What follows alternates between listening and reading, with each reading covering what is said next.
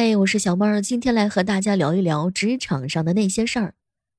在职场上要不要藏拙呢？可以看一看司马懿。司马懿啊，是一个不显山不漏水的人。最后呢，孙子司马炎统一三国，天下尽归司马氏。藏拙在词典当中有两个意思，一个是藏着不显示，第二个呢是才能平庸，怕人笑话。在职场上藏拙，一个是不露锋芒，一个是谦虚低调。其实啊，在现实生活当中，很多人都有一种优越感，习惯性去比较，习惯性的去争个输赢，争强好胜。本来呢，这不是什么坏事儿，但是一旦过分之后，就容易伤和气，就很容易让自己成为同事眼中的讨厌鬼。初入职场。很多人都想着要打压别人，凸显自己，可实际上，真正高明的人都是低调内敛的人。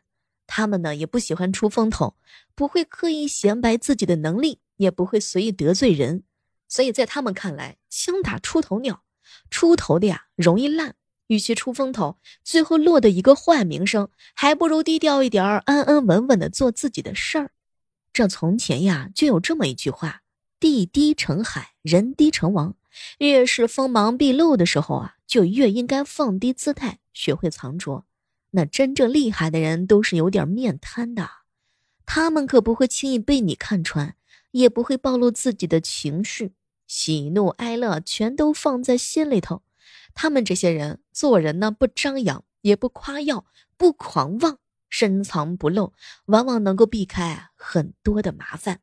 想当初啊。到了曹睿时期的时候，司马懿藏拙真的是藏到了极致。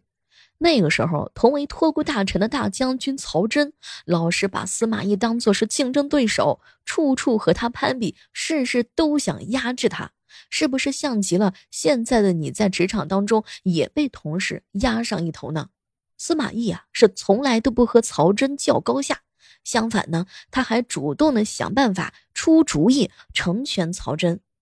诸葛亮二出祁山的时候，立功心切的曹真就被算计的是损兵折将啊，派人回朝求助。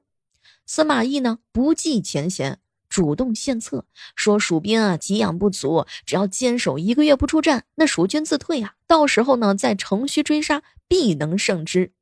担心曹真冒进，司马懿又奉请曹睿下旨，告诫曹真，追赶蜀兵的时候一定要观其虚实，不能深入敌方的重地。而且让人佩服的是，朝廷官员呢，当初去宣旨的时候，司马懿再三说了，如果曹真问圣旨上的主意是谁出的，你可千万别说是我，免得曹真计较，错失了良机。你看，司马懿的谦让和内敛，也赢得了朝臣的赞许。曹睿的信任，于是他不动声色的就开启了三朝元老的进阶之路。你看他是不是很能藏？如果说你是一个初入职场的人，小妹儿我还是建议啊，适当的藏拙呢是可以帮助你更好的适应职场环境，了解你们公司和团队的文化和规则。在处理一些敏感的问题的时候，适当的藏拙也可以避免引起不必要的麻烦和矛盾。这现在呀，时代可是不同了，不同于以往。这司马懿身上呢是有一些优点，但是过分的藏拙肯定是会导致你失去能力的机会啊，从而错失升迁和发展的机会。过分藏拙呢，领导就会觉得你这个孩子实在是太缺乏自信和决心了。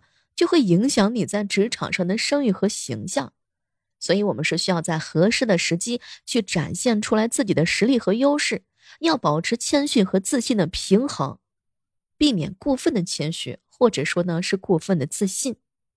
这司马懿他之所以能够成功，也是因为他特别能藏。他呢是利用自己的优势和智慧来去解决问题，并且呢保持一定的谦虚和隐忍，所以他的成功并非是单纯依靠藏拙，而是需要不断的通过学习和积累经验去实现的。